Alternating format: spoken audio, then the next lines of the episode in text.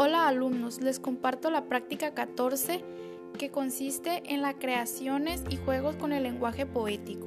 El aprendizaje esperado de esta tiene como propósito identificar las características de los dichos, refranes y pregones, para que reconozcas los posibles usos del lenguaje y la intención comunicativa de estas frases que pertenecen a la cultura popular y a la lírica tradicional mexicana.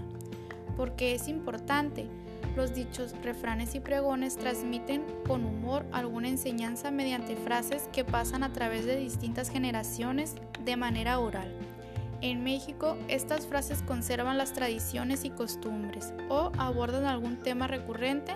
De igual manera, gracias a la lírica tradicional se manifiesta la riqueza creativa y lingüística de los pueblos. Con estos juegos de palabras, las personas pueden expresar de manera espontánea diversos sentimientos y emociones. ¿Para qué te invitamos a participar? Los dichos, refranes y pregones forman parte de tu cultura. De igual modo, el propósito de este proyecto reside en que experimentes diversas emociones al escucharlos. Asimismo, te sugerimos que recuerdes y analices algunos que ya conoces e investigues acerca de otros para que identifiques sus características, los compares y conozcas cómo, cómo fueron creados y para qué. ¿Qué ha cambiado?